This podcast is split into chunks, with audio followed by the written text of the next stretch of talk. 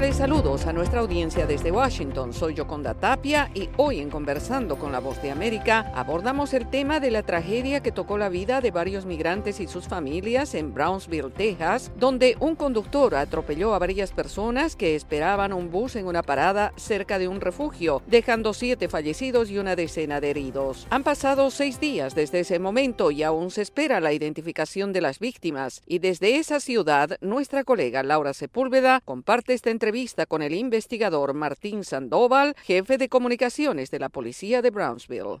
La persona que es responsable, Jorge Álvarez, él fue detenido, tiene ocho cargos de homicidio y tiene diez cargos de asalto agresivo. Él es hispano, ese es su ciudadano de Estados Unidos. Él ya tiene una historia criminal con nosotros. Tiene varios cargos en el pasado, especialmente asalto, robo, manejando mientras en ebrio. hay bastantes cargos que ha tenido y hasta también ha estado preso. ¿Por qué se ha tardado tanto esa identificación de las víctimas y podríamos confirmar que la lista preliminar que ustedes tienen son todos venezolanos? Por ahorita, como sabemos, la lista que tenemos nosotros la tomamos sobre las huellas de las personas que fallecieron. Esas huellas las entregamos a la policía fronteriza y ahí es donde nosotros pudimos agarrar la identificación. Claro, el procedimiento nosotros tenemos que saber qué consulado se les pertenece. Por ahorita nosotros tenemos entendido que son venezolanos, pero eso ya va a depender del consulado. Se los dicen si realmente son de, de ese país o no. Ya cuando ellos los confirman, todas las personas y los familiares ya también fueron comunicados, les contactaron qué fue lo que pasó, nosotros podemos soltar esa lista. Por otra parte, hablamos de accidente, a pesar de que la investigación investigación está todavía en curso.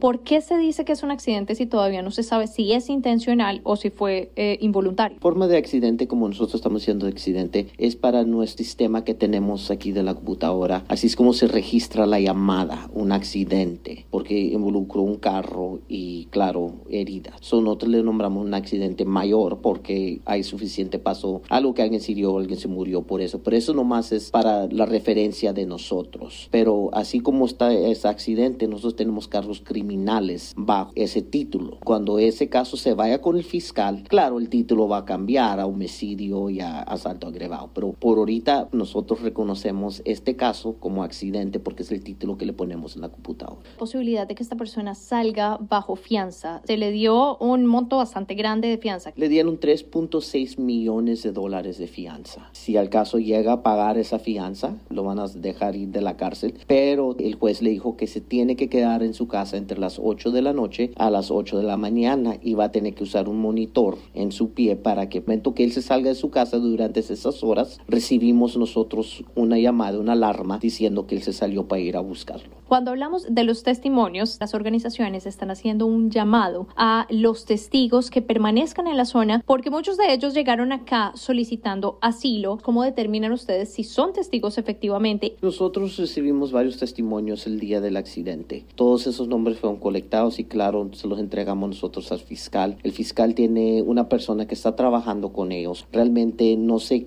el papeleo que están haciendo o cómo es que los van a tener aquí y ayudarles. Durante que estuvimos haciendo la investigación, varias otras personas el día después este, declararon que ellos eran testigos. Claro, nosotros tomamos toda la información, pero como no se presentaron el día del accidente, esos nombres se los entregamos al fiscal y les dijimos que esos no se presentaron el día del accidente. Eso claro, este, la persona que está encargada de hablar con todas las personas a ver qué ayuda necesitan. No sé si les va a hablar a ellos o no les va a hablar, qué ayuda van a recibir, pero por ahorita yo sé que eh, ellos les están ayudando a las personas que ese mismo día dieron su declaración. Entonces, cuando estamos hablando del tema del estatus, es porque cuando se evidencia o se es testigo de un hecho violento, automáticamente se puede hacer un cambio de estatus buscando una visa U, según nos han explicado hasta el momento organizaciones pro inmigrantes. Por eso le preguntaba específicamente por el tema de los testigos. ¿Esto puede de una u otra forma afectar su investigación? Sí puede afectar porque simplemente hay bastante información afuera que no, no es correcto o fue información que no pudieron agarrar totalmente. Hay que poner lo que tenemos. Era el investigador Martín Sandoval, jefe de comunicaciones de la policía de Brownsville, brindando detalles de las pesquisas que realizan sobre el trágico atropellamiento de migrantes en Texas. Esto fue Conversando con la Voz de América.